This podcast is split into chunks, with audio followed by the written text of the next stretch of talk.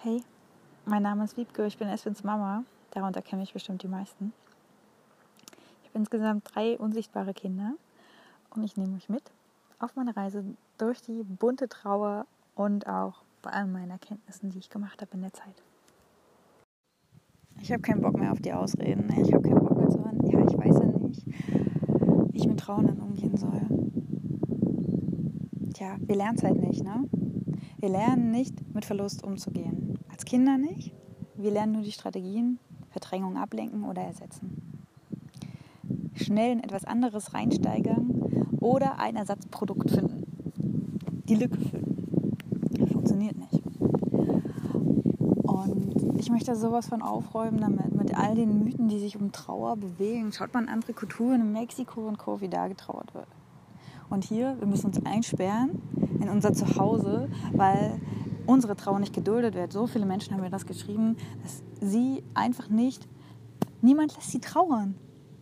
Nein, da wird immer gepusht und hochgezogen, nach vorne musst du schauen, dein Leben muss weitergehen. XY hätte das nicht so gewollt. Was willst du denn bitte, was mein Kind, mein Verstorbener, gewollt hätte? Erzähl nicht so Mist. Ich will nicht mehr, dass wir uns dahinter verstecken. Ja, wir wissen ja nicht, was Trauernde brauchen. Was brauchen denn Trauernde? Die brauchen verdammt nochmal Raum und Zeit für ihre Trauer.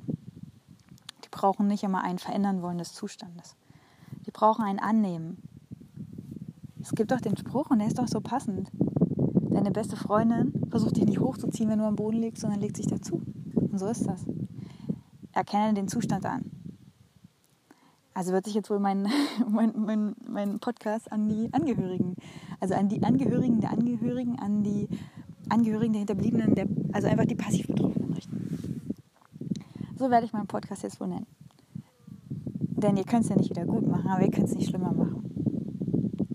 So viele sagen, ich weiß nicht, was ich tun soll. Was kann ich machen?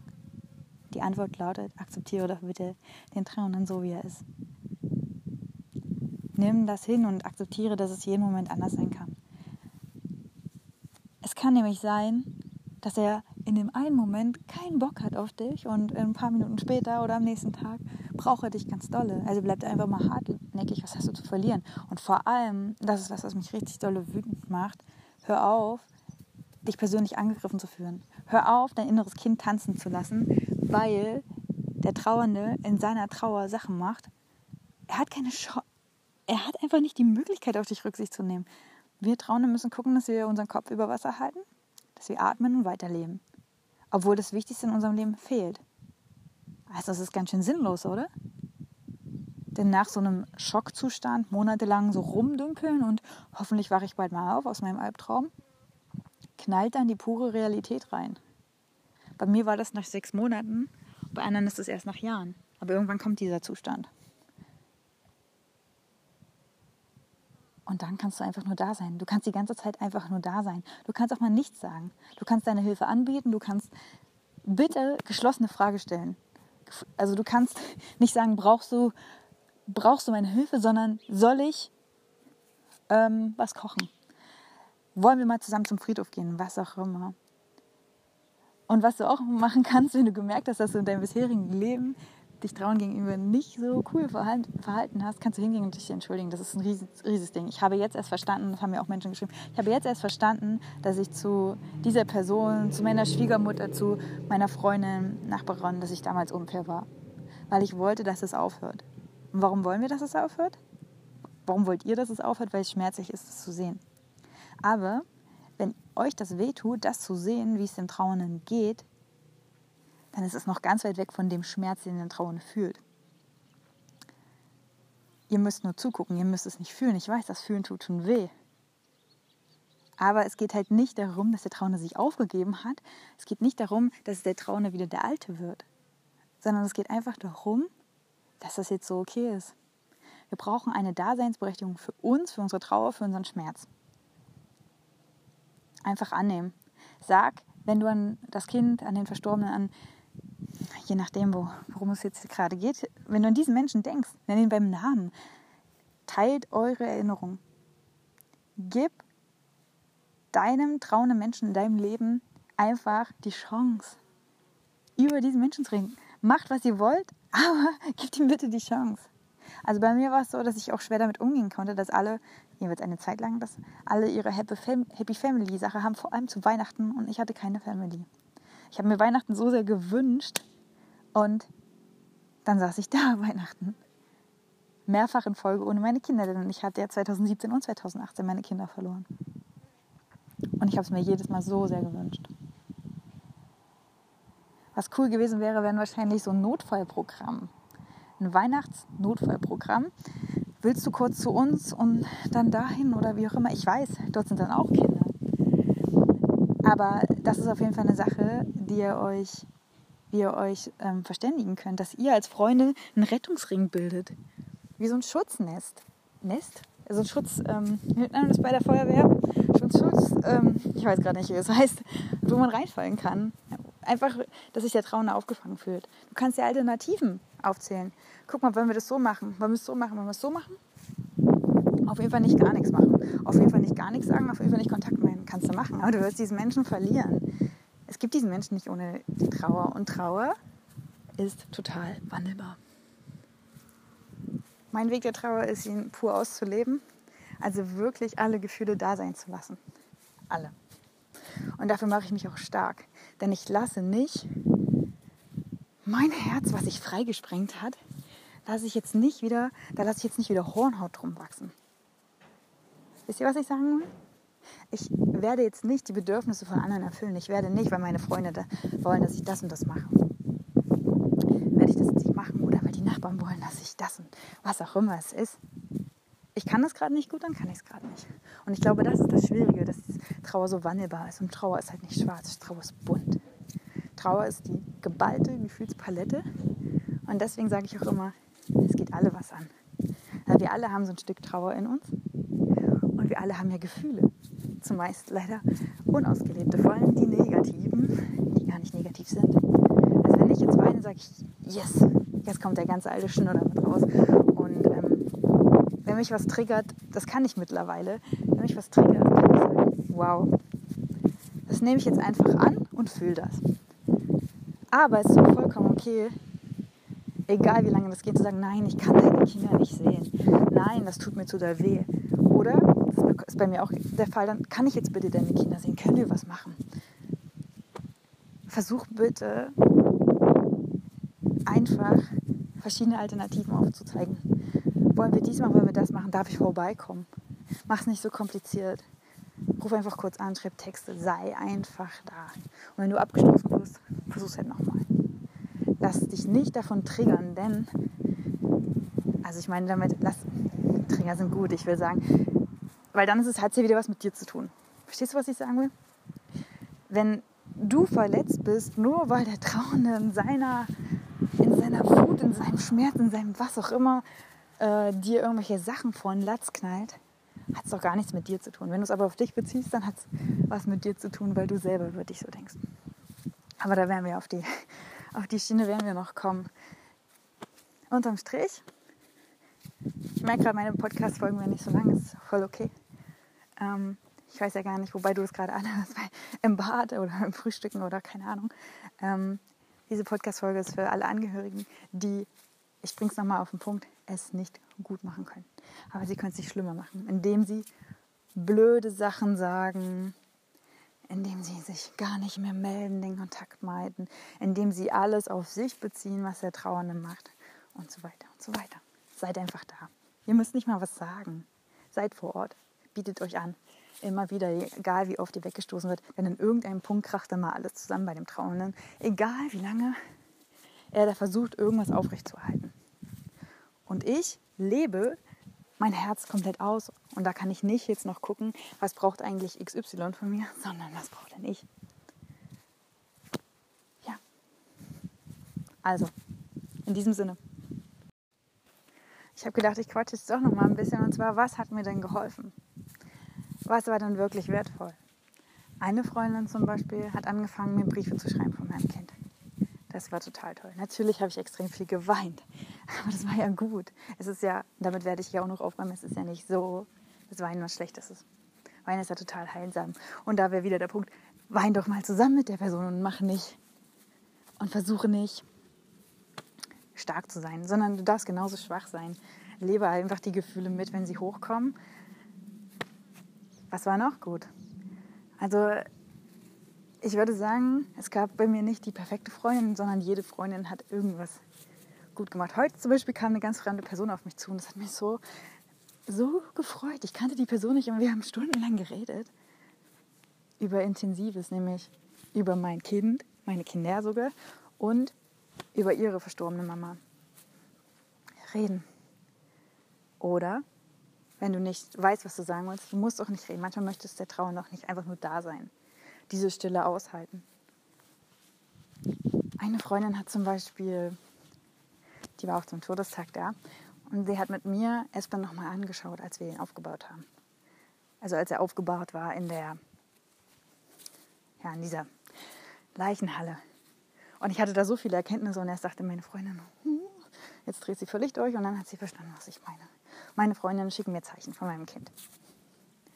Denn ich habe verstanden, dass Körper und Seele, das hat mir Espen so was von deutlich gesagt. Und es tut mir leid, dass wer mein Zwilling noch nicht wusste.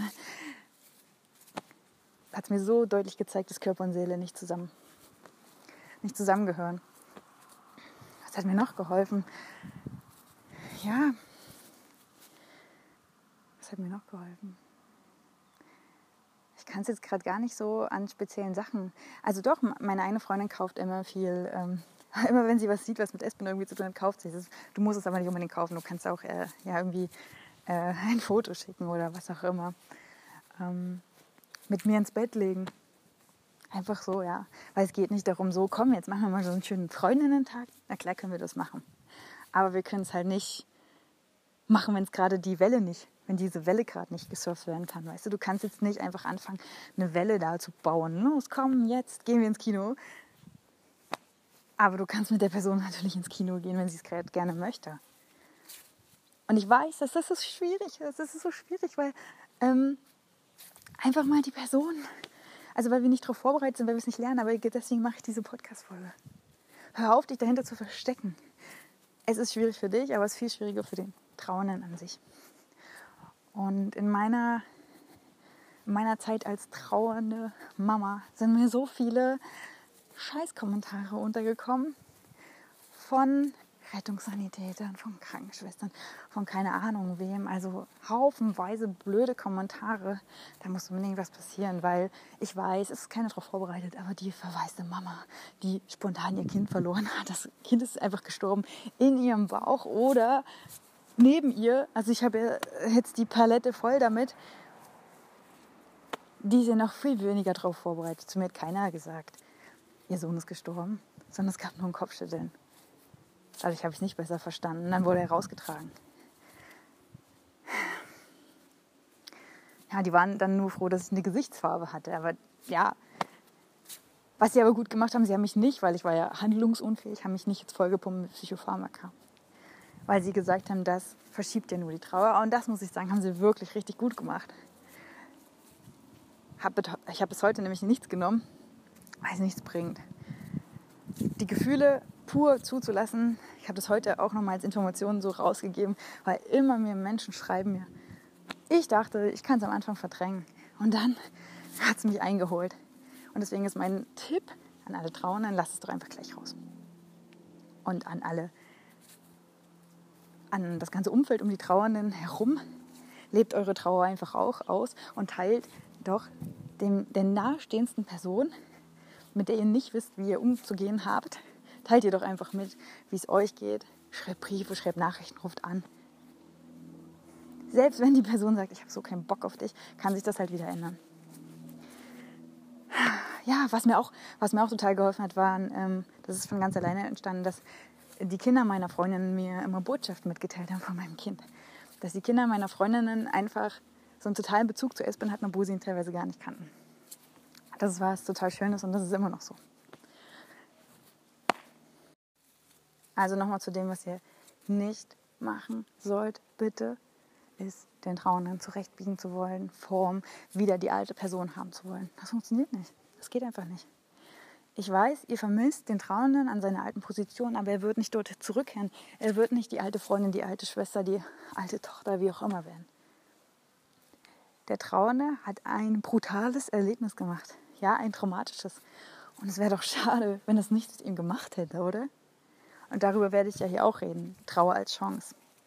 Der Gewinn am Verlust. Nämlich, dass man einfach keine andere Chance hat, als zu seinem Herzen wieder zurückzufinden. Also Trauernde brauchen einfach nur den Schutz. Ja, rede über all deine Alltagsprobleme mit irgendwen, aber versuch sie bitte nicht den Trauernden auch noch, weil der Trauernde hat, für den sind das ganz oft keine Probleme. Und ich habe die Erfahrung gemacht, dass ich wirklich eine Zeit lang gesagt habe, was erzählen die denn alle für einen Scheiß? Könnt ihr mich bitte in Ruhe lassen mit so, mit so Sinnlosigkeiten? Und gleichzeitig bin ich bei Sinnlosigkeiten, bei wirklich kleinen Problemchen total hochgefahren. Wie kann das passieren? Mein Stresslevel war dann irgendwann so extrem hoch. Und wenn da ein kleiner Funke nicht gepasst hat, und das erlebe ich zum Beispiel in den letzten, Monat, äh, letzten Wochen auch ein bisschen, dann kann das mal ganz schnell überlaufen. Und es ist einfach schön, wenn da das Umfeld Verständnis hat. Versucht euch bitte, das ist noch meine Botschaft zum Schluss, in den Trauernden hineinzuversetzen. Versucht euch darin hineinzuversetzen, dass es eine absolute Ausnahmesituation ist. Und es geht nicht darum, ja, das passt jetzt auch noch gut rein, es geht nicht darum, wer am Anfang alles dort rumtanzt, sondern wer ist denn auf Dauer noch da. Die schlimmste Zeit, das möchte ich hier nochmal betonen, ist nicht am Anfang. Die schlimmste Zeit ist nicht am Anfang und da haben sich bei mir auch die Menschen gehäuft und dann waren drei Personen gleichzeitig da und ich habe noch gedacht, ich muss mich um die kümmern und ich muss sie trösten. Das darf auf jeden Fall auch nicht sein. Ähm, also für die trauernde Mama, die trauernde Witwe, wie auch immer, die ganz nahestehende Person ist es nicht am Anfang am schlimmsten. Bei der Beerdigung ist es so ein, was bei mir zumindest und beschreiben auch viele andere, so ein, was passiert hier eigentlich Zustand und der hält auch eine ganze Weile an und dann auf einmal schlägt die Bombe ein. Und da bist du ganz dolle gefragt. Du, wenn du irgendwie noch, ja, wenn du irgendwie noch eine Rolle in diesem Leben von dieser Person spielen willst, wenn, du, wenn sie dir wichtig ist, sei bitte da. Sei bitte da. Und bei mir war es wirklich so schlimm, ich konnte irgendwann gar nichts mehr. Nach einem halben Jahr war das bei mir der Fall. Das muss nicht die Norm sein. Es kann auch nach vier Monaten oder nach vier Jahren oder nach zehn Jahren, je nachdem, wie lange dieser Schockzustand anhält oder wie lange man es auch von sich wegdrängt. Und wer da ja, da, also zu diesem Zeitpunkt waren viele Menschen nicht für mich da. Natürlich haben die auch ihr eigenes Leben und es geht auch nicht darum, dass du jetzt dein ganzes Leben nicht mehr leben sollst. Aber versuche trotzdem einfach da zu sein. Fahr doch einfach hin, fahr auf den Friedhof und sag, ja, ich weiß, äh, du hast jetzt vielleicht keinen Bock, aber ich bin da. Komm einfach auch, wenn du Lust hast. Oder biete Sachen an. Aber einfach aufzugeben, weil einmal nicht ans Telefon gegangen, kann es ja echt nicht sein. Versuche einfach zu verstehen, Du wirst dich niemals exakt in diese Lage versetzen können. Du kannst den Schmerz nicht nachempfinden. Aber versuche zu verstehen, dass es hier die größte Ausnahmesituation im ganzen Leben ist. Und versuche nicht, dran zu rütteln, dran zu korrigieren. Das ist jetzt einfach so. Es ist okay, dass es gerade nicht okay ist. Es ist sogar angemessen. Und genauso kann es angemessen sein, wenn ich jetzt Lust habe, irgendwas Lustiges zu machen. Und jetzt meine Freundin anrufe und lache mit der Runde. Alles darf sein, alles ist richtig. Bis bald. Ich habe gerade den Impuls, euch ein bisschen von meinem Schmerz zu erzählen. Das Verrückte ist, so richtig ran komme ich nicht mehr an den Schmerz, aber ich weiß noch, dass er brachial war. Also wenn ihr so wirklich eins zu eins lesen wollt, wie das war, eine Körperfunktion nach der anderen ist weggebrochen der Schmerz hat wirklich meinen Körper befallen und ich war in einer Ohnmacht, ausgeliefert, Haltung, total, es ging einfach nichts mehr. Ohne zu übertreiben, zu übertreiben war es wie, als hätte ich einen Schlaganfall gehabt. Ihr könnt gerne mal bei ähm, Instagram unter Espins Mama nachlesen, weil da habe ich das auch wirklich pur, so wie ich es immer mache, das, was ich fühle, rausgebracht. Ich kann also jetzt nicht mehr live sagen, wie hat es sich angefühlt, aber ich kann darüber reden, ähm, wie es war. Also wenn ihr es live lesen wollt, müsst ihr danach mal ähm, Februar war, das, das war kurz vor meinem Geburtstag. Das eine, also hat der Schmerz einfach alles in meinem Körper befallen, bis gar nichts mehr ging.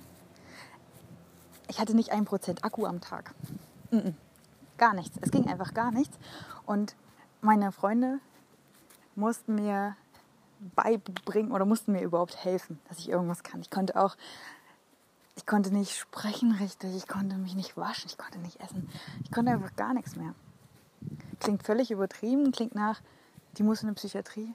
Nee, das war der unumgängliche Tiefpunkt. Es ging einfach nicht anders. Es war eigentlich ehrlich gesagt angemessen. Das ganze System ist zusammengebrochen. Ich konnte es nicht mehr schultern. Ich konnte nicht mehr meine Füße, so wie ich jetzt hier gerade über den Rasen gehe, konnte ich nicht mehr meine Füße irgendwie, ich konnte mich nicht mehr weiter bewegen, weil einfach zu viel passiert war. Warum war das im Februar dann auf einmal? Im Februar hatte ich Geburtstag, sechs Monate nach Esmens Tod. Ich war also in der Situation zu wissen, was Geburt bedeutet, wusste ich schon auch bei meiner stillen Geburt im März 2017. Aber was Geburt bedeutet mit einem lebenden Baby danach, Mama sein Ausleben und dann ist dieses Kind, mein, mein Espen ist nicht bei mir. Mein eigener Geburtstag ist, ich wurde an diesem Tag geboren, von 28 Jahren. Und es hat, also je mehr diese, dieser Geburtstag kam, desto schlimmer wurde das. Also ich kann mich noch daran erinnern, ähm, dass im letzten Jahr schon der Herbst schlimm war. Denn eigentlich die ganze Zeit gefühlt, als Espen im Bauch war, war es total heiß, der Espen-Sommer. Ab April 2018 war das so eine Hitze, es hatte nichts mit Frühling zu tun. Und kurz vor seiner Geburt noch mehr, ich habe jeden Tag eine Wassermelone gegessen, ja. Und ich habe ähm, das einfach nur geliebt, dass es so heiß war, war baden und habe Wassermelone gegessen. Eine ganze jeden Tag. So, dann war Espen geboren, dann im Krankenhaus war es ziemlich stickig und so weiter. Und ähm, wir, haben dann, wir waren sogar baden in der kurzen Zeit, in der er gelebt hat, noch mit Nabelschnur dran und alle haben irgendwie uns angeguckt, wie könnte mit so einem kleinen Baby baden gehen. Aber wir haben einfach diesen Sommer mitgenommen. Natürlich fand ich den auch manchmal ätzend, weil mit Wochenfluss und so, und so ne, diese Hitze. Oder auch halt eine Kaiserschnittnarbe. Dann immer diese Milchproduktion und mir ist wirklich meine Milch die Beine runtergelaufen. Warum hatte ich so viel Milch? Weil ich erstmal so viel Milch gegeben habe. weil ich ihn jede Stunde gestillt habe, weil ich nicht wollte, dass er im Mangel ist. Also ich war mit Wundheilung nach einer fast vollständigen Geburt und dann doch der Kaiserschnitt beschäftigt. Ich hatte eine Kaiserschnittnarbe. Ich habe mein Kind die ganze Zeit mit Milch versorgt. Ich war, für, war für Espen da, denn die Hitze. Ich habe die Liebe total genossen, die zwischen uns war. Und ich hatte natürlich Schlafmangel. Ich hatte Schlafmangel, weil ich ihn jede Stunde gestillt habe. Also kamen einige Sachen zusammen und trotzdem, es war so ein wunderbares Gefühl, einfach so glückselig müde zu sein. Nicht so müde wie ich sitze kurz vorm Abitur in einer achten Stunde Mathe, sondern einfach so eine glückselige Müdigkeit. Und dann wurde der Herbst. Und wurde es immer kälter. Und da haben wir angefangen. Ich glaube, ich hatte so eine Idee, dass wir Titusmützen, weil das ist ja Espens erster Name, Titus Espen, dass wir Titusmützen holen, weil ich habe das einfach nicht ausgehalten, dass es auf einmal, auf einmal mal kälter wurde. Das Wetter hat noch bis September war es relativ warm. Ähm, und da konnte ich das alles so, also das das war okay, aber als es dann auf einmal kälter wurde, ich habe das nicht, ich bekam das nicht hin, weil das heiß, hieß für mich, dass die Zeit immer weiter fortschreitet. Aber wo ist denn mein Kind? Ich verlasse mein Kind immer mehr, immer mehr. Und dann wurde, wurde also ging es ja immer mehr Richtung, ähm, ja, Richtung Weihnachten. Das, und das war, das ging für mich alles nicht. Mein Weihnachten, was ich mir so herbeigesehnt habe, endlich mit meiner eigenen Familie ja, also eine große Hilfe waren auf jeden Fall die Titusmützen als Symbol, dass Espen bei allen dabei ist. Und ähm, ich freue mich einfach dieses Jahr, die rauszukramen. Ich habe dieses Jahr keine Angst vor dem Herbst, aber letztes Jahr war das ganz schlimm. So, und dann im Februar hatte ich Geburtstag. Also ähm, auch noch in der Kälte, wobei es an diesem Tag ziemlich warm war und die Sonne geschienen hat, konträr zu meinem Geburtstag vor, zu meiner Geburt oder zu meinem Geburtstag vor 28 Jahren. Ähm, aber ja, also dieses Wetter, dass es immer kälter wurde, damit kam ich, kam ich einfach nicht klar. So, ich also im Winter dann Geburtstag. Aber Geburtstag, Geburtstag war mir immer so heilig. Warum? Weil da war ich einfach da. Ich habe mich da wirklich immer schon gefühlt wie eine Prinzessin, aber nicht an diesem Geburtstag. Nein, ich, ich das, was soll ich denn da überhaupt feiern? Ich weiß noch, dass ich, dass ich also fand ich süß, solche Nachrichten bekommen habe. Ich weiß nicht, was ich gerade schreiben soll. Ich wollte nur sagen, ich denke an dich. Aber gratulieren will ich dir irgendwie nicht. Das fand ich total schön und angemessen. Vielleicht auch nochmal ein kleiner Tipp für ähm, die passiv Betroffenen. Ähm, ja, und dieser Schmerz, ich weiß noch, die Wochen davor oder die Woche davor war das so, ich lag im Bett und der Schmerz ist so durch mich durchgeflossen und ich, das war wie, als hätte ich keinen Körper mehr. Ich brauchte so unbedingt Halt, Kissen vor mir, hinter mir, eine, jemanden, der mich festhält. Weil dieser Schmerz in seiner Extremität war einfach, das, das war unglaublich. Und es ist verrückt, dass ich gerade gar nicht mehr drauf zugreifen kann, weil natürlich habe ich immer wieder Episoden von Schmerz, aber diese fette, dieser fette Schmerz, dieser absolute Tiefpunkt, der war dazu da, dass da Heilung geschehen kann. Also so wirklich unendlich tiefer, als es nicht tiefer geht und dann kann es bergauf gehen. Das ist aber auch wieder nicht linear, sondern es ist auch, Heilung ist nicht von total scheiße zu perfekt, sondern immer wieder, ja, ich kann zum Beispiel sagen, Espens Geburtstag war für mich total leicht. Espens Todestag war für mich auch total leicht, voller, voller Frieden. Aber die Tage davor und danach, nee, die waren total scheiße. Die waren total angespannt. Also auch so irgendwie so eine Angst vor diesem Tag und dann auch wieder ja, und also so Erwartungen auch an mich selber und ich auch, nicht, auch gar nicht wusste, was das jetzt mit mir macht. Und ähm, ja, ich habe das auf jeden Fall, also was ganz wichtig ist zum Thema Schmerz zu sagen, ist wirklich, das hatte ich, glaube ich, am Anfang schon mal gesagt, mein Stresslevel. Ich habe es einfach nichts ausgehalten. Es war, ich hatte keine Frustrationstoleranz. Stresslevel 99 Prozent und dann kommt irgendeine kleine Fliege und die juckt oder so auf deinem Arm und dann ah, muss ich den Schmerz rausschreien. Ähm, ich bin auch wirklich manchmal in den Wald gefahren und an See und habe das rausgebrüllt. Den ganzen Mist, was mir auf jeden Fall geholfen hat, das Schreiben und ich mache es ja immer noch. Nur ist es jetzt natürlich ganz anders, weil jetzt, ich hätte ja vor einem Jahr gar nicht so schreiben können. Ich vermisse mein Kind immer noch, aber ich kann all das mitnehmen, was er mir gegeben hat. Und das will ich jetzt dir mitgeben, dir lieben Trauernden, sagt keiner, dass es nach einem Jahr passieren muss. Aber auch wenn es in zehn Jahren ist, hinter diesem ganzen Schmerz wartet die Freiheit. Dieser Weg, den du gehst, alle deine Empfindungen, die guten wie die schlechten, das ist Heilung. Und ja, was auch, was auch mich so geschmerzt hat, war halt wirklich mein Umfeld oder ganz viele Aussagen, die, mit denen ich einfach nicht umgehen konnte. Ich habe mich gefühlt, als wäre ich die Einzige, die an mein Kind denkt. Ich habe mich allein gelassen gefühlt und ohnmächtig. So fühle ich mich jetzt überhaupt nicht mehr. Ich fühle mich eher ermächtigt und gehe meine Schritte, so wie ich sie gerade hier auf dem Rasen gehe, gehe ich sie durch mein Leben. Was nicht heißt, dass es mir nicht in zehn Minuten oder morgen wieder so geht, dass ich denke, oh nee, scheint zwar die Sonne, aber ich möchte heute liegen bleiben. Ich möchte mich in meine Erinnerungen suhlen. Alles kann, nichts muss, ja. Es ist einfach, es darf einfach alles sein. Und nur wenn etwas sein darf, dann kann es sich auch verändern. Dann kann es sich wandeln. Und dann kann es auch mir hat den einen Tag jemand geschrieben, statt verändern, verenden. Oder dann, oh, Entschuldigung. Dann habe ich gesagt, naja, aber da ist was dran. Verändern, verwandeln und so kommst du zu einem Ende. Es geht nicht darum, dass ich keinen Schmerz mehr habe. Nein, es geht darum, dass ich alles durchlebe, alles zulasse und dass ich es nicht wegdrücke. Wo soll denn das alles hin? Wo soll denn der Schmerz hin? Egal, ob ich nach drei Monaten wieder schwanger bin, egal ob ich nach einem Monat wieder arbeiten gehe, egal ob ich dies oder das verändere, egal ob ich jetzt, wisst ihr, egal was ich im Außen ändere in meinem Leben, ich schleppe mich ja selber mit rum und ich bin eine trauernde Mama. Und ich hatte ganz oft halt die Ohnmacht, weil keine Rücksicht genommen wurde. Und da hoffe ich einfach, dass du lieber Trauender oder du lieber passiv Betroffener, dass ihr das besser managen könnt. Ich will jetzt nicht alle in meinem Umfeld hier über einen Kamm scheren, aber was ähm, mir lange weht hat, das war, dass ich mich allein gefühlt habe. Und jetzt fühle ich mich gar nicht mehr alleine, weil, was hat mir Espen geschenkt? Espen hat mir geschenkt, Mama, die ganze Liebe, alles, was du in mir gesehen hast, das ist in dir selber drin. Und ich habe dir gezeigt, wer du wirklich bist. Und das ist auch der Punkt, weshalb ich jetzt nach einem Jahr sagen kann, wie gesagt, das ist nicht das Finale. Das ist hier garantiert nicht das Finale. Wir sind jetzt hier nicht angekommen auf der Reise. Mein Leben ist ja eine Reise, dein Leben ist eine Reise. Aber ich kann sehen, was Espen, was diese, dieses revolutionäre Wein, also alles aus dem Alten rausholen, so die ganzen alten Steine, die dann rausgeplumpst sind aus meinem Rucksack, dadurch, dass ich natürlich in der Trauer, also explizit dann im Februar, nicht mehr halten konnte. Irgendwann bricht man zusammen und dann, wenn man am Boden liegt, wenn alles schwarz ist, dann hat man wenigstens sich selber noch, ne?